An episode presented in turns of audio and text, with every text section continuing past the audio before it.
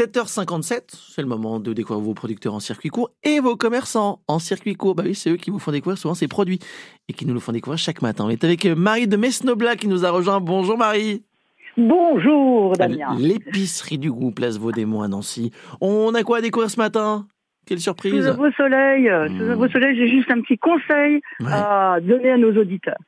Euh, vous savez que la confiserie des Hauts-de-Vosges, la oui. fait des brisures de bonbons. Mmh. On a tendance à ne les utiliser que l'hiver en disant c'est bon, etc. Je vous suggère de diluer dans l'eau, de mettre votre eau après ça au réfrigérateur ouais. et de le boire bien frais, voire même glacé. Ah. Et là, c'est désaltérant comme pas possible. Ah bah oui, c'est vrai que ces brisures de bonbons, euh, on parle souvent des bonbons à vertu, hein, ceux qui dégagent le nez, la gorge, oui, voilà. voilà.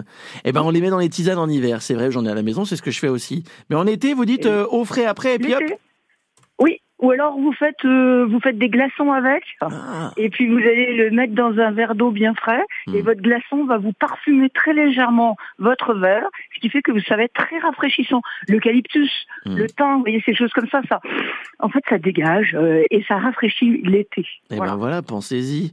Le, les brisures de bonbons qu'on retrouve chez vous, Marine Mesnobla, l'épicerie du goût, c'est voilà, place oui. Vaudémont à Nancy. Arrêtez-vous. On continuera à en parler avec vous tout à l'heure. À bientôt, Marie. À bientôt, Damien. Au revoir. L'épicerie du goût et vos producteurs en circuit court, c'est tous les jours sur France.